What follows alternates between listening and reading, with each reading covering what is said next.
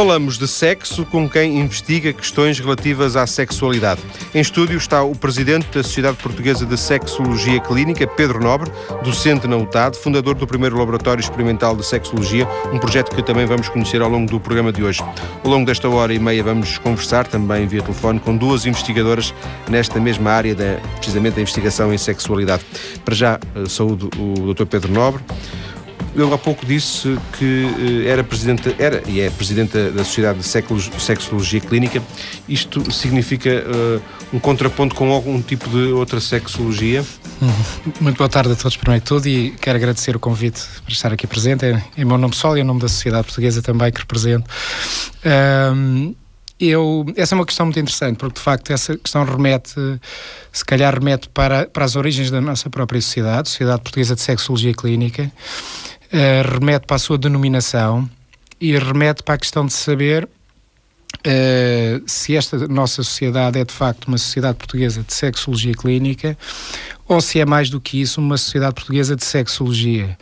Uh, e portanto, digamos que neste momento essa é uma questão em debate também internamente, porque nós fomos eleitos a nova direção da Sociedade Portuguesa foi eleita há cerca de dois meses atrás e um dos pontos do nosso programa é precisamente debater a questão um, das, das, nossas uh, da designação, tendo em conta o, qual é o objetivo da nossa sociedade e o que é que nós representamos.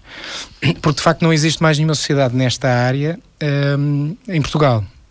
E tradicionalmente as sociedades uh, noutros países uh, europeus e, e não só Uh, a maior parte dessas sociedades tem, tem designações mais vastas e, portanto, sociedade portuguesa, sociedades de sexologia. Uh, há, obviamente, depois sociedades mais específicas. Uh, por exemplo, há a sociedade de andrologia, mas aí temos claramente uma vertente muito específica que, tem, que está ligada à medicina. há a sociedade de urologia, que trabalha também muitas vezes próxima da área da sexologia, a sociedade de ginecologia e por aí fora. mas sexologia propriamente dita, esta é a única sociedade. Uh, e embora tradicionalmente uh, e desde a sua fundação tenha tido uma parte significativa dos seus fundadores são pessoas que trabalham na área clínica, digamos assim, uh, e portanto sexólogos clínicos, maioritariamente psiquiatras e também psicólogos, que foram basicamente os fundadores. apesar disso, nós temos na nossa sociedade também uma tradição de outras áreas, de outras formações de base, já não clínicos? Não, já não clínicos, exatamente, das áreas das ciências sociais, eh, sociólogos, sociólogos antropólogos, antropólogos etc. Pedro, já agora, por, por curiosidade, Portanto, quem, é que, quem é que pode ser sexólogo em Portugal? Porque não existe esta especialidade, pois, pois não? Essa também é outra questão muito interessante e muito Às importante para o futuro. Exatamente. sexólogo. Sim, é uma boa questão. Uh, eu temo que nem todas as pessoas que põem à frente sexólogo sejam de facto sexólogos. E, portanto, essa é uma questão que tem a ver com, com outros problemas, não é? Tem a ver com a com quem de facto um, quem, quem de facto controla, ou se quisermos, não, não gosto da expressão controla, quem de facto um, uh, observa se são cumpridos os requisitos ou não para, para alguém utilizar essa designação. E de facto não temos uma ordem, não existe uma ordem, não existe propriamente uma especialidade, quer dizer, não é uma especialidade na área da medicina, não é embora eu daqui a pouco gostaria de falar um pouco nisso, não é uma especialidade na área da psicologia, não é necessariamente uma especialidade em nenhuma área neste momento, mas é uma área científica que é multidisciplinar. Porquê? Porque tradicionalmente, desde a sua origem, há, mais de 100 anos atrás, a primeira, a primeira vez que foi usado o termo sexologia, que foi no início do século, uh, do século XX, portanto 1906, um, a designação de sexologia foi precisamente logo desde o início uma, uma designação multidisciplinar. E já aí havia não só a vertente clínica, como uma vertente mais preocupada com aspectos eh, do comportamento, aspectos sociais e por aí fora. E aspectos até antropológicos, históricos e culturais também. E, portanto, muitos dos fundadores da, da, da, ciência da sexualidade, se quisermos chamar, a sexologia, a ciência da sexualidade, ou a ciência que estuda a sexualidade, já nessa altura são pessoas com formações diversas e não só clínicas, embora também uma componente Sim. clínica forte, isso, isso é verdade. Aquela questão da, da, trans, da disciplinaridade. exatamente, e, exatamente. Esse, diversas essa é uma... valências que se fala hoje muito. O problema é que isso depois também tem um reverso, que é a questão precisamente de, de, alguma legitimidade que possam ter, não sei se era uhum. necessário uma acreditação, mas eh, porventura uhum. a Sociedade Portuguesa de Sexologia. Clínica poderia uh, chancelar quem é que... E, fa e, e, faz isso, a Sociedade faz isso. Eu, eu fiz este, esta introdução toda para, para explicar para, para, percebermos o panorama em que nos encontramos. A sociedade portuguesa tem uh, uma coisa que é única, que, que é a única instituição que, que, que dá, uh, que é o título, dois títulos basicamente, o título de, sexo, sexólogo uh, e, e, mais especificamente o grau de terapeuta sexual. A sociedade portuguesa tem desde há muitos anos um curso de formação pós-graduada em sexologia clínica vai neste momento, o último curso foi o quarto, a quarta edição, estamos a, a pensar iniciar a quinta edição no próximo ano. E eventualmente no segundo semestre do próximo ano. E portanto, uh, as pessoas que, uh, que fazem esse curso, uh, no final do curso, eu já vou explicar qual é a estrutura, no final do curso estão, estão recebem o título, se fizerem com sucesso, obviamente, o grau de terapeuta sexual e é a única instituição que dá esse grau, não há mais nenhuma que, que dê esse grau. Agora, o que é que acontece depois à volta? Acontece, curiosamente, que as universidades, eh, desde há alguns anos esta parte, começaram também a dar cursos eh, pós-graduados, inicialmente, e agora já alguns mestrados mesmo, inclusivamente propostas de mestrado um, eh, segundo ciclo, portanto, uh, usando os requisitos de Bolonha. E o que está a acontecer é que é que há começa a haver alguma proliferação de formações pós-graduadas nesta área. Um, o que quer dizer, primeiro, que há procura, portanto, se não houvesse procura, não havia esta, isto, e, e, e esse aspecto é muito importante. Quer dizer que há necessidade também. Um, o reverso da medalha é que, de facto, corremos o risco de começar, começarem a proliferar cursos, alguns, obviamente, de, de, de grande qualidade, e porque felizmente, a maior parte dos cursos que hoje existem têm, sobretudo, a colaboração de pessoas que são também eh, sócios da sociedade e que também participam nos cursos de formação da sociedade. Portanto, acaba por, ser, por haver aqui uma sobreposição, digamos assim. O que não há é um reconhecimento mútuo, ou seja, temos a sociedade que atribui o título de terapeuta sexual, que é a única a fazê-lo, e depois temos algumas universidades que dão um grau académico, que neste momento, em algumas delas, é o grau de mestre, Sim. reconhecido pelo Ministério uh, da, do Ensino Superior, não é? e, e, e, portanto, agentes, agentes no mercado. Uh, pois, essa é uma questão importante. Mas queria lhe uhum. fazer, fiquei com uma dúvida. Uh, sim, sim. Das várias coisas que poderíamos, obviamente, uhum. falar. Disse, insistiu na ideia do terapeuta sexual. Este terapeuta sexual sim. é o sexólogo? Este terapeuta sexual é mais do que um sexólogo, no sentido de que é um sexólogo com uma especialização em sexologia clínica e, portanto, está habilitado, se quisermos de uma maneira assim mais global, está habilitado para prestar apoio ao nível. Um, ao nível da, de terapia sexual Sim. e portanto Num prestar apoio sobretudo por exemplo, ao nível de pessoas que têm disfunções sexuais, ou seja, dificuldades no seu funcionamento sexual, ao nível de pessoas que possam ter algumas dificuldades em lidar com a sua orientação sexual, pessoas com uh, parafilias, pessoas com perturbações de identidade do género, etc. Portanto, digamos, Esses são os únicos que poderiam chamar-se estes, uh, sexólogos, não era terapeutas sexuais? São os únicos que poderiam chamar-se terapeutas, terapeutas sexuais, sexuais, e são os únicos que se chamam terapeutas sexuais, uh, pelo menos com, usando legitimamente. legitimamente a designação.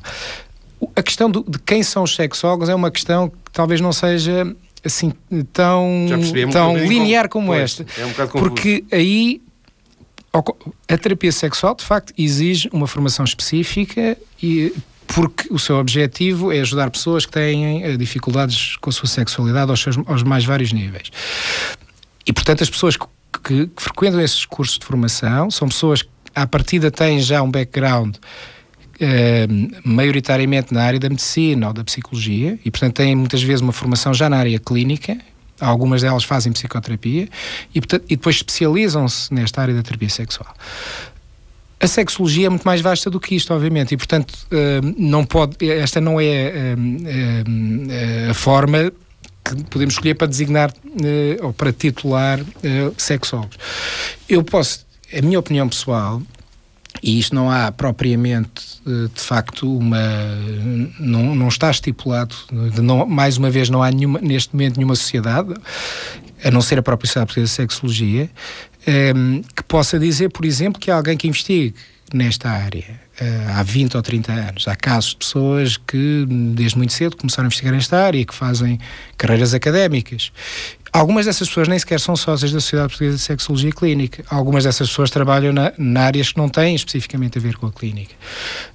Um, e, portanto, teoricamente ninguém lhes deu nenhum título pois. de sexólogos, mas, eh, mas não são menos sexólogos. legitimidade para, para reivindicar esse pronto, é, essa, é, essa é uma questão em debate, de facto. O que é que é um sexólogo? Uh, mas eu creio que teriam toda a legitimidade para reivindicar esse estatuto, não, apesar de não serem sócios da Sociedade Portuguesa de Sexologia, alguns deles. Deixa-me uh, uhum. esclarecer uma Sim. dúvida. Tanto quanto eu percebo, psicólogos e psiquiatras são o grosso do, dos terapeutas sexuais. Sim. É, é indiferente ser psicólogo ou psiquiatra para chegar a esse caminho? Ou, por exemplo, o psicólogo tem um problema depois da prescrição?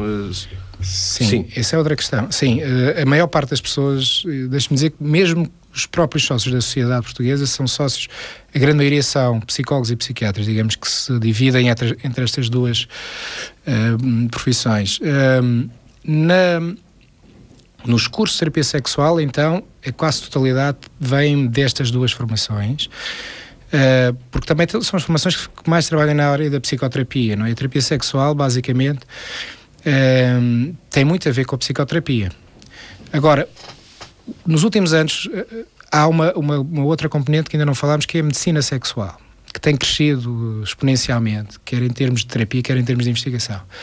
E, portanto, com o aparecimento de novos fármacos eficazes, sobretudo nas, nas disfunções masculinas, mas também algumas já nas disfunções femininas. E, portanto, o que acontece é que um, hoje em dia o que começa a haver muito são abordagens uh, terapêuticas que combinam psicoterapia ou terapia sexual e uh, abordagens farmacológicas. E obviamente que aí qualquer psicólogo uh, tem uma desvantagem à partida, que é a desvantagem de não poder prescrever. Eu não penso que isso seja um problema muito grande, porque hum, normalmente este tipo de, de, de, intervenção faz em equipas e, portanto, onde há eventualmente psicólogos, Sim, psiquiatras um e eventualmente urologistas, andrologistas, etc. E, portanto, esse problema resolve-se na maior parte das vezes. Um, esse é um problema, aliás, que, os psicólogos têm em relação a, a, aos psiquiatras. genericamente. Tem, essa é uma questão. Eu não me parece que seja uma questão hum, grave. Eu sou psicólogo e não, me, não tenho problema nenhum em não poder prescrever. Uh, se há quem o faça, uh, e se isso é fácil de fazer, os colegas da, das área, da área de medicina fazem. Portanto, não vejo que isso seja um problema. Uh, mas, mais uma vez, queria realçar esta componente multidisciplinar até na, na terapia sexual, que é, que é, importante. Acha que chegaremos, para fecharmos esta primeira parte, acha que chegaremos ao, ao momento em que teremos uma especialidade médica chamada medicina sexual? Eu acho que já esteve mais longe. Uh, e, aliás, há, inclusive, quando há pouco falava nas pós-graduações, há uma universidade que tem, que propõe uh, precisamente uma especialização em medicina sexual.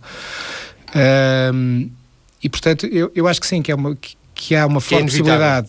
Eu acho que é inevitável no futuro e acho que é bom. Acho, no entanto, que isso não é suficiente, porque seria interessante que houvesse, obviamente, também outra especialidade, porque a medicina sexual é, é especificamente. Uh, tem, tem muito a ver com a medicina e a sua intervenção. Uh, mas também há a psicologia, a sua intervenção, Sim. também há a sociologia, a sua intervenção e por aí fora.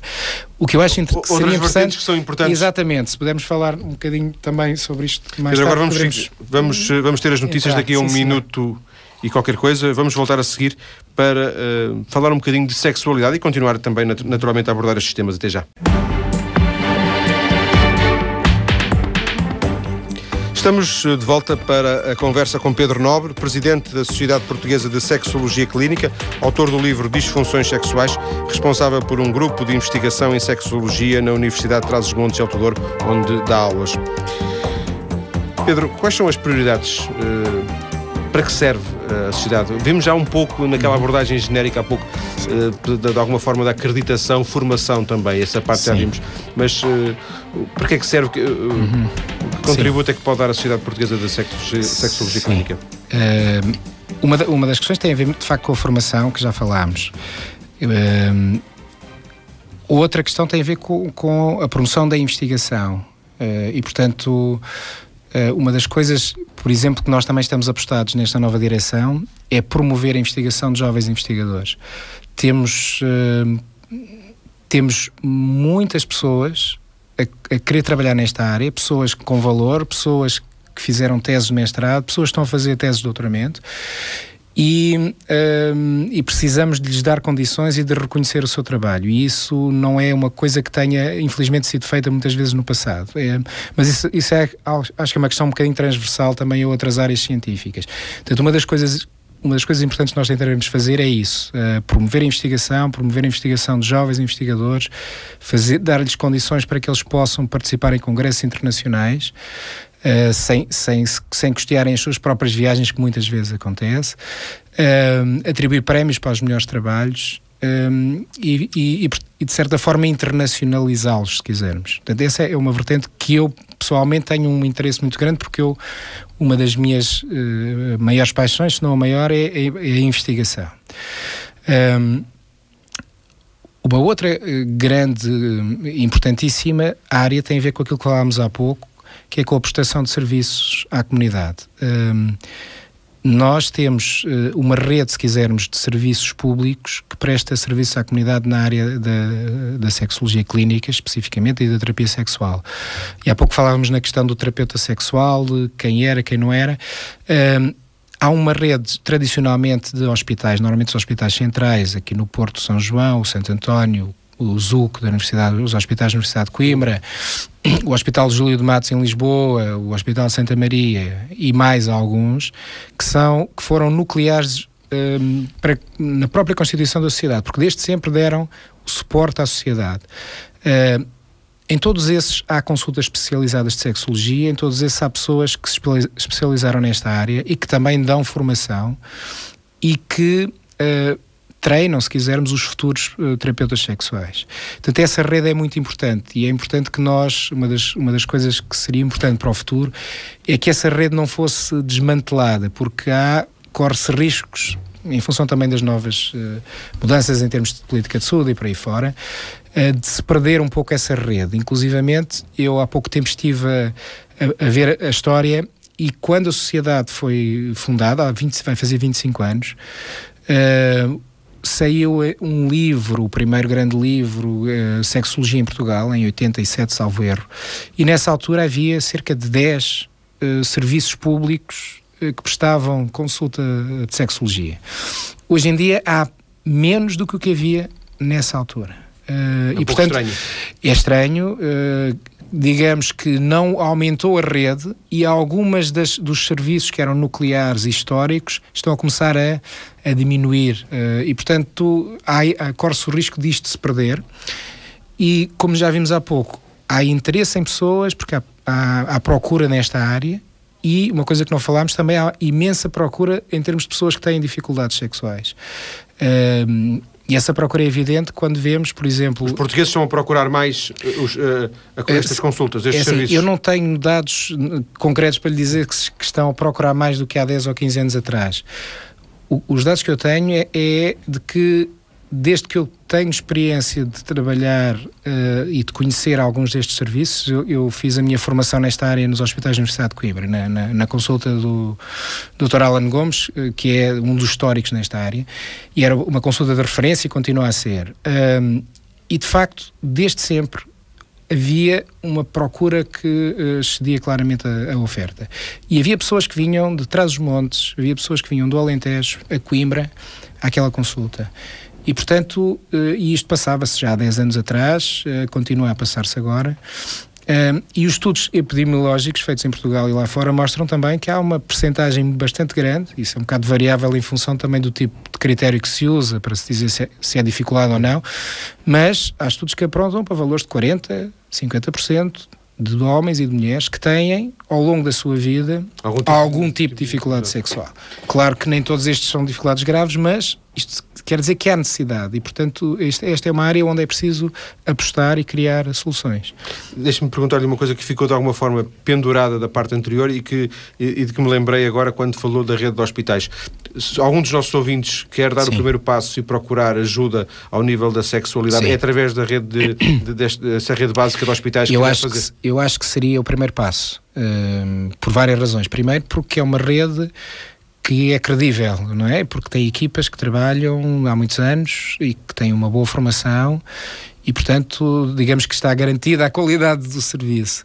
E depois porque, hum, obviamente que, no meu ponto de vista, eh, eh, havendo, havendo pessoas com qualidade que trabalham no serviço público, não vejo a necessidade absoluta de procurar um serviço privado. Para mim pode ser encontrar em tempo sim. útil uma, uma resposta. Uma resposta sim, é? claro. Esse, esse, esse, é o problema, de facto. E, e, o que eu diria é que uh, haverá sempre essa, essa segunda possibilidade de procurar um, procurar serviços privados. E há um conjunto de colegas que com com credibilidade e com qualidade que o presta ao nível privado. Ainda assim, não tantos como eventualmente seria necessário? N não tantos como seria necessário, sim. Não tantos. Uh, há mercado? De... Sim, digamos que há mercado. Uh, uh, o número de terapeutas sexuais certificados pela sociedade não andará muito longe dos 50, 60. Isto reunindo todas as pessoas que, que desde o início trabalharam nesta área, mais os cursos de formação e as pessoas. A, a, a, provavelmente desses 50 a 60 se calhar só prestam serviço efetivo 40, talvez. Portanto, isto só para terem Eu não percebo nada. Se o Pedro Sim. me dissesse que eram 200, eu acharia pouco, porventura, para, para, Pronto, para, para todo o país, não é? Exato. Pedro diz-me são 40 ou 50, é muito Eu diria pouco. que certificados pela sociedade não, não, não andarão muito longe dos 50, 60 e que prestem, de facto, o serviço neste momento, provavelmente não chegará aos 50.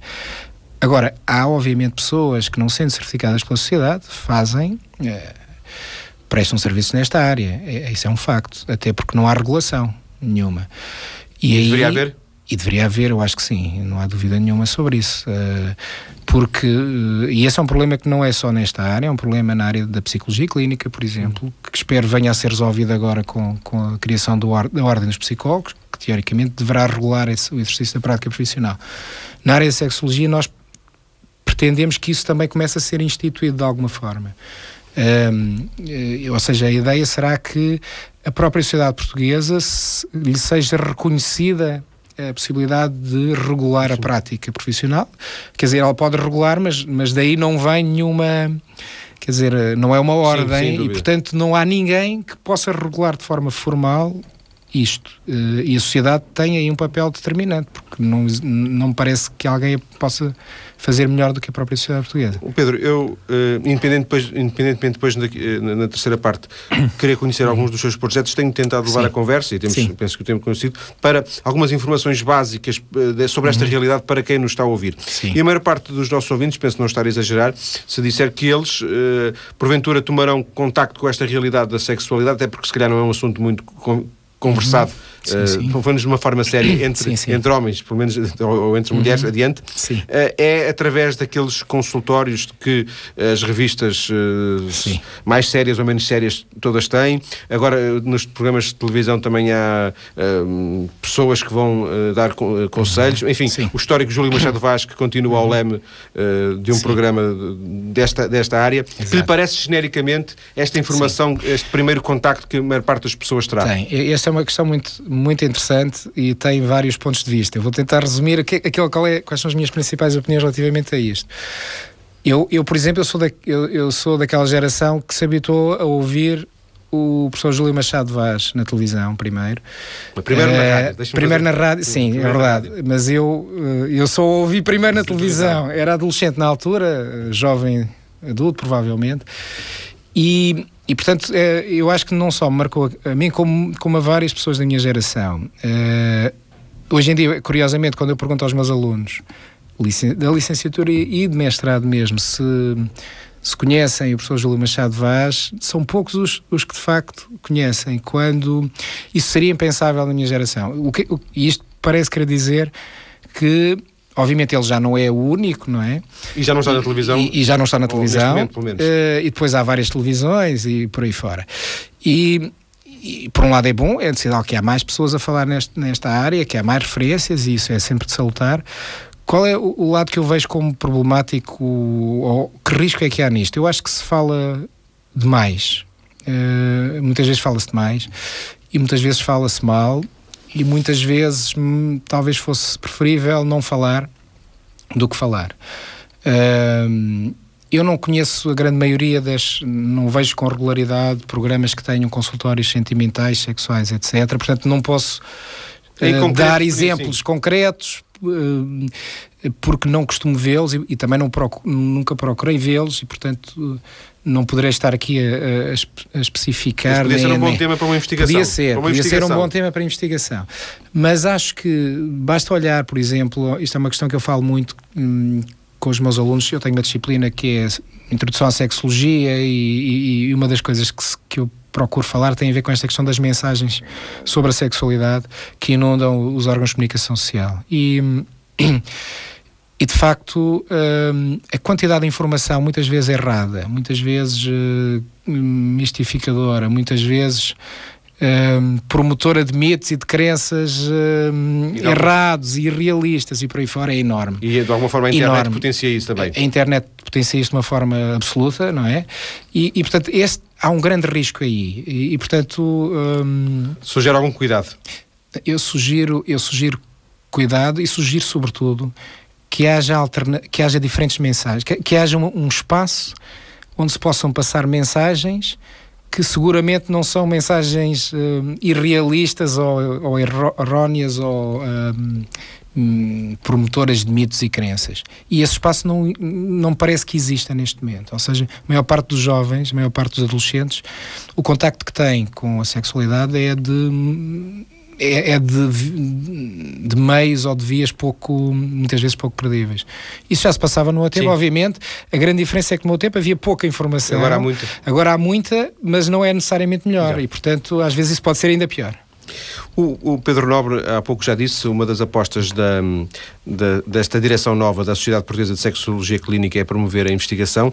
Isso fez-nos também eh, voltar Sim. ao contacto com a, a, psicóloga Patrícia Pascoal, porque ela há um ano esteve neste programa, ela tem vindo a tentar perceber os fatores que influenciam a satisfação sexual e. Eh, falámos nessa altura, a Patrícia tinha um, um inquérito online a decorrer. Olá, Patrícia. Olá, boa tarde, Viva. Boa tarde, Pedro. Viva. Uh, viva. Eu queria lhe perguntar, uh, Patrícia, como é, que, uh, neste, como é que este ano de, de, resultados evoluiu? Ou seja, obteve muitas respostas, as pessoas participaram? Sim, obtive. Eu quando estive, quando estive no programa, na altura ainda estava a decorrer o estudo, não é? Depois foi encerrado, nós tivemos um, uma, cerca de 2.500 respostas, que é, que é bom, é, é bastante bom de ambos os sexos, portanto, de homens e mulheres. E pronto, e, e, é um número considerável, quer dizer que estamos a ter também bastante trabalho agora com o tratamento, por enquanto ainda quantitativo uh, dos dados. Um, não há dúvida que este estudo vamos, temos que salvaguardar os limites e é preciso ser muito rigoroso e ter cuidado e isto representa, uh, representa o que representa. O que é que isso quer dizer? Que temos aqui essencialmente pessoas muito letradas, com níveis de educação muito altos, com acesso à internet, uh, maioritariamente da, brancas uh, e, portanto, cidadãs portuguesas e há aqui algum enviesamento em relação a outras outras partes da população que não estão representadas, nomeadamente as com uma literacia e um nível socioeconómico mais baixo, não é? E, portanto, estes resultados refletem eh, características destas pessoas que responderam, que são essencialmente pessoas também de, de zonas urbanas. Eh, que... Mas isso vai fazer com que a Patrícia mude o âmbito do, do seu estudo? Diga, desculpe. Vai fazer com que a Patrícia mude o âmbito do seu estudo? Não, não vai fazer com que, com que, que eu mude. Eu acho que, independentemente das características da população que nós conseguimos aceder, as pessoas que respondem merecem ser estudadas, foi isso que se propuseram, e é sempre um contributo válido. Pode, os limites do estudo fazem com que nós pensemos é que, atenção, estas verdades ou estas conclusões são de facto relativas e nós não podemos generalizar daqui como o pacote não é, que serve para aplicar a todas as realidades. Um, isto, isto é importante Porquê? Porque nós fizemos uma, uma parte do nosso estudo é, é qualitativo e perguntámos às pessoas, por exemplo, que tipo de dificuldades sexuais é que elas consideram que existem. E, e elas disseram-nos que falaram muito de dificuldades que têm a ver com a relação, que não têm só a ver com, com o aspecto motor da sexualidade, mas não apareceram aqui neste estudo dificuldades relacionadas, por exemplo, com a gestão da vida familiar, com a gestão dos problemas económicos, a gestão de ter que trabalhar com trabalhos precários e andar eh, em baixo e triste e centrado nesses problemas e menos disponível para o sexo e para o amor, não é? Portanto, estas questões que são sociais e que são muito importantes, têm um grande impacto na satisfação conjugal e sexual das pessoas, não aparecem aqui porque esta, esta amostra não se confronta tanto com estes desafios. Patrícia, um, os, os, objetivos do, do, seu trabalho ao princípio, uh, que era precisamente apurar os fatores que influenciam a satisfação sexual, tendo em vista, por exemplo, a família, uh, os amigos, uhum. penso eu. Esses objetivos são, são, estão válidos no, neste momento? Sim, sim, sim, sim. E nós já vimos que, de facto, aqui a questão da educação sexual que acontece formal ou informalmente dentro da família é um aspecto muito importante que os indivíduos apontam como muito importante para o desenvolvimento da sua sexualidade um, ao longo da vida. E o que é que quer dizer? Que, apesar de, de que o Pedro agora estava a referir que é importantíssimo, que é, é os discursos andam por, toda, por todo lado, por toda a parte, muitas vezes glamorizados e, e, e apresentados de uma forma idealista, apesar de toda essa informação, ainda continua a ser a família de origem e a informação que é veiculada na família de origem pelas pessoas importantes, a, a fonte que as pessoas consideram mais influente uh, no desenvolvimento da sua sexualidade, a par com uh, os pares e os antigos namorados e namoradas, não é? Pronto. Mas isso, por exemplo, é um aspecto importante. Mais do que a net, portanto, mais do que a internet. Um, Repara, também as pessoas que responderam a este estudo não, tiveram acesso à internet, se calhar grande parte delas durante a sua adolescência, algumas claro. crianças não. Ah. Eh, muitas pessoas de facto referem nos mídias, atenção, não aparece é tão, um, como uma fonte tão importante, com uma significação pessoal tão válida como de facto as mensagens que, que têm a origem na família. É, isto basicamente o que quer dizer é, até pode aparecer na revista ou na televisão a dizer que isto ou que aquilo outro, mas se o meu pai ou a minha mãe ou o meu irmão ou o meu grande amigo me diz eh, não, isso não é nada bom, isto tem um impacto maior em mim. Patrícia, agradeço-lhe este contacto uh, no programa de hoje. Foi, uma, foi mais uma atualização uh, que fazemos uh, do seu estudo, um estudo sobre satisfação sexual realizado, ou que está a ser realizado pela psicóloga Patrícia Pascoal, tendo em vista o seu próprio doutoramento. Depois das notícias, eu volto à conversa com o nosso convidado, Pedro Nobre. Entre outras questões, vou querer saber o que é que ele vai querer fazer também no Laboratório Experimental de Sexologia. Até já. Um programa, o de hoje, dedicado à investigação em sexologia. Em estúdio, o presidente da Sociedade de Sexologia Clínica, Pedro Nobre. Pedro, eu disse no início que eh, fundou, ajudou a criar, ou está a ajudar a criar, um laboratório experimental de sexologia, isto numa, numa uh, denominação sim. um bocadinho apressada. Sim, sim. Uh, para que é que serve este laboratório? Um, ainda bem que me faz essa. Eu, eu, gosto muito de falar sobre isto, que é uma temática que, que tem a ver com, com, minha, com o meu interesse pessoal mais genuíno que, como eu disse há pouco, tem a ver com a investigação. Uh, este, este é, a ideia basicamente é criar um laboratório uh, de sexualidade uh, que use, sobretudo, medidas psicofisiológicas e que possa ser também utilizado para utilização de metodologias experimentais. Você vai ter que me traduzir agora Ok, então pronto, vou, vou, vou traduzir tentando não assustar as pessoas que estão do outro lado. Basicamente, este, o, o que é que faz um laboratório de psicologia de, de sexualidade, uh, um laboratório experimental de sexualidade humana?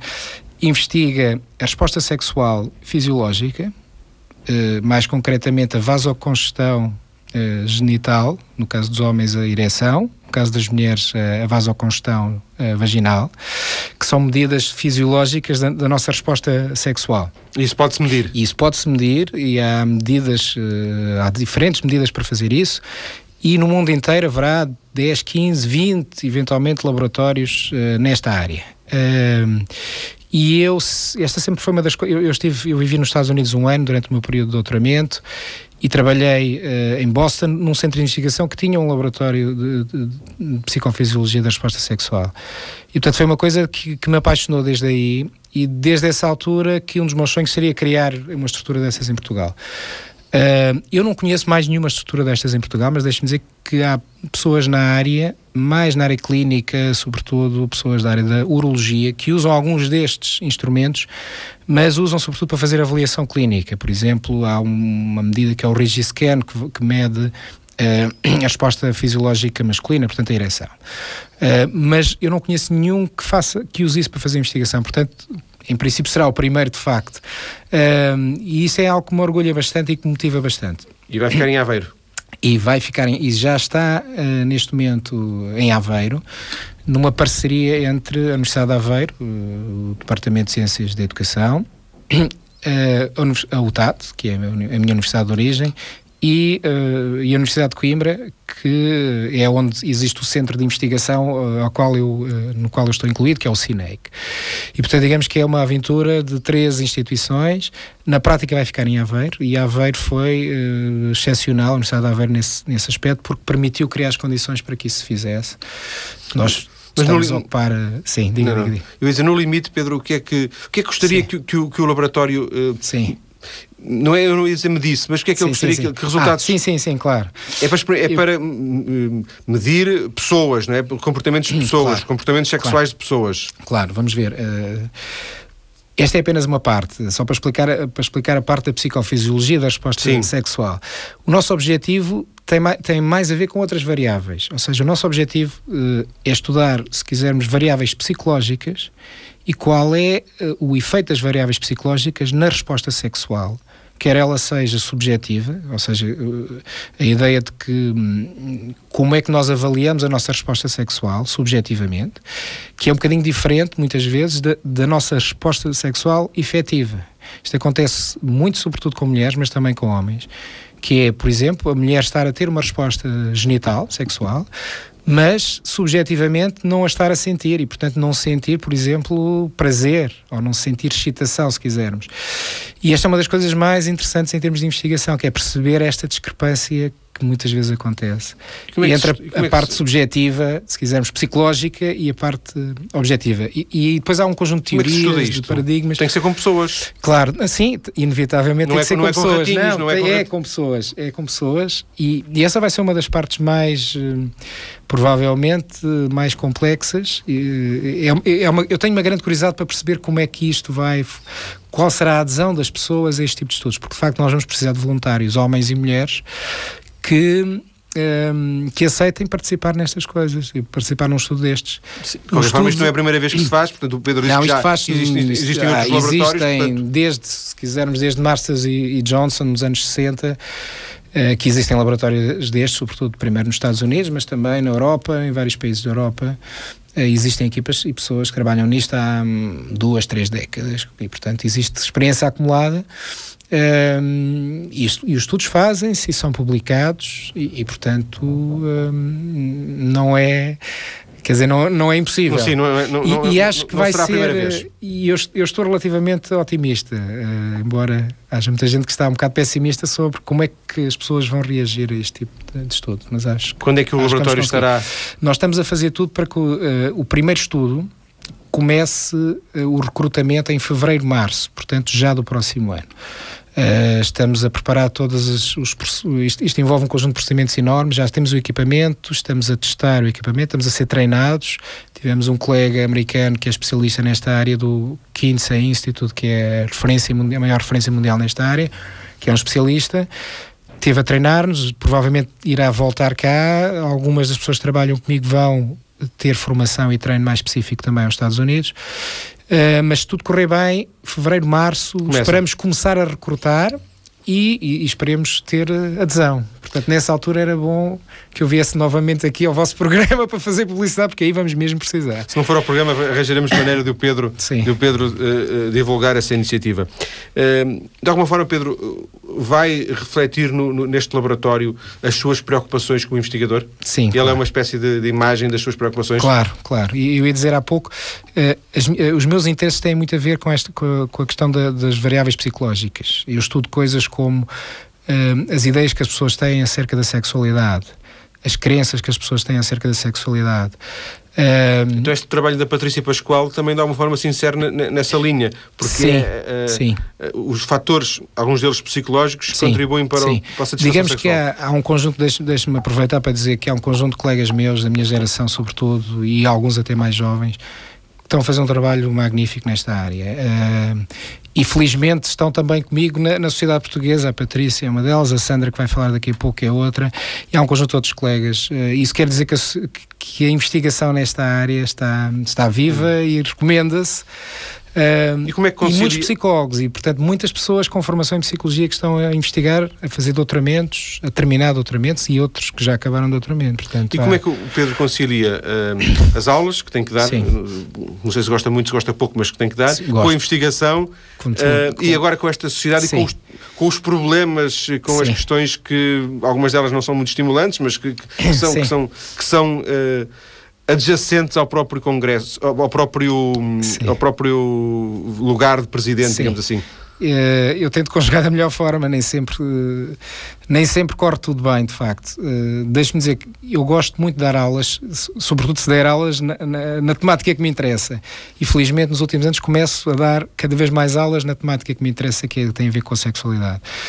Uh, e não vejo as, as, aulas como indissociável da investigação, até porque se eu conseguir trabalhar na minha área e, e trabalhar em grupos relativamente pequenos, eu posso trabalhar e uh, dar aulas e fazer investigação simultaneamente. Portanto, tento fazer isso e cada vez mais procuro caminhar nesse sentido. É difícil conjugar tudo, de facto, mas felizmente eu não, não, estou sozinho e em todas estas tarefas tenho uma equipe fabulosa a trabalhar também comigo e, portanto. Uh, é, e se não fossem eles não seria possível, não seria possível. Ah, eu, eu por lapso faria, pouquinho disse a palavra congresso, porque há uma, há uma previsão de organizar para assinar os 25 anos, é isso? Exatamente, nós, nós vamos organizar um congresso para comemorar os 25 anos da sociedade portuguesa um, em 2010 e queremos que seja um congresso de nível internacional e portanto estamos uh, somos candidatos a à organização do Congresso Europeu de 2010, que é um congresso da Federação Europeia, Iremos provavelmente saber muito em breve se ganhamos ou não esse Congresso. Se ganharmos, será o Congresso Europeu. Se não ganharmos, será de qualquer forma um Congresso Internacional e será sempre um Congresso dos 25 anos uh, e, e tentaremos fazer o melhor possível. O, nosso convidado, o Pedro Nobre, foi este ano duas vezes, pelo menos duas vezes notícia. Uma porque uh, passou a ser o presidente da, da, da, Sociedade Portuguesa de Sexologia Clínica, outra porque recebeu, juntamente com Sandra Vilarinho, um prémio pelo melhor trabalho apresentado no Congresso Europeu de Sexologia. Sandra Vilarinho, que era a primeira autora desse trabalho, está agora em direto. Sandra, boa tarde. Olá, muito boa tarde. Vida. Boa Fala... tarde, Boa tarde, Pedro. Vida. Falava de quê? Falava de quê uh, o seu trabalho? Portanto, eh, este trabalho visava, eh, portanto, avaliou eh, cerca de 500 mulheres, mais precisamente 497, e o que pretendia era precisamente avaliar a sexualidade das mulheres portuguesas, portanto, foi um trabalho exclusivamente dedicado às mulheres, no sentido, portanto, de perceber aspectos como o seu bem-estar e a satisfação sexual feminina e perceber um bocadinho a interação entre aspectos da natureza relacional, eh, aspectos de natureza psicológica, nomeadamente eh, as crenças, que o professor Pedro Nobre falou, eh, também as emoções e ainda aspectos de natureza contextual. Por exemplo, tanto aspectos relacionados com a disponibilidade de tempo, cansaço, etc.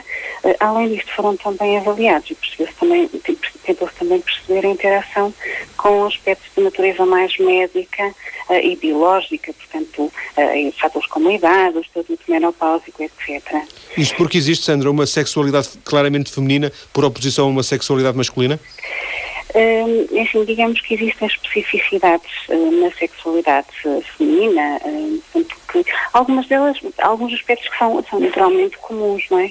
Mas, mas existem especificidades perdão, na, na sexualidade feminina, nomeadamente o facto de ter, facto, uma componente relacional que é, está intrinsecamente associada portanto, à satisfação, à satisfação sexual que as mulheres referem.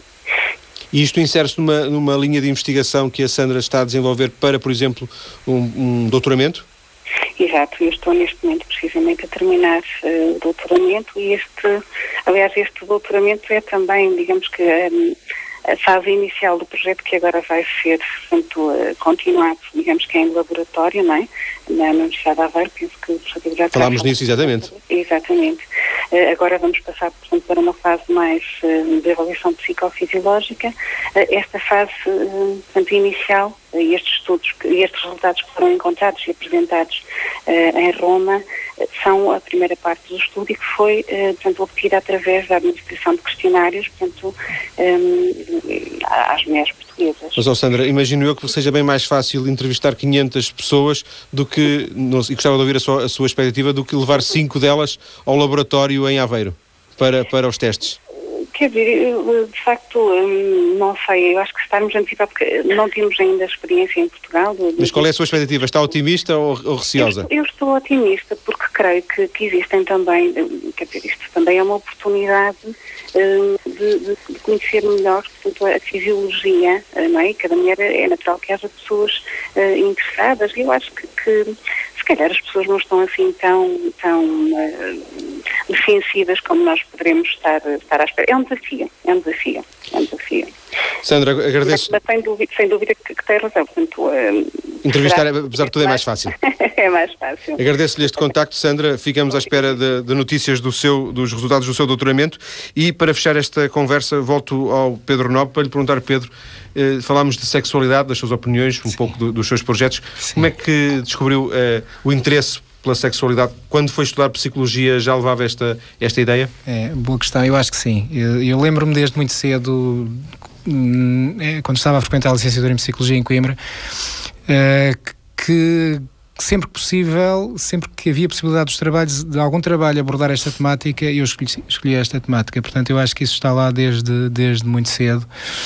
E tive também contacto com algumas pessoas que trabalham nesta área desde muito cedo. Uma das pessoas que que curiosamente, aproveito para fazer uma referência que não costumo fazer, um, Alferes, que é, que é, que é um, um docente e investigador da Universidade de Coimbra e que sempre trabalhou nesta área como investigador, mais na, na mais na área da psicologia social, que é o interesse dele. Um, e portanto, e isso marcou-me também, porque de facto pode, foi uma referência também desde aí.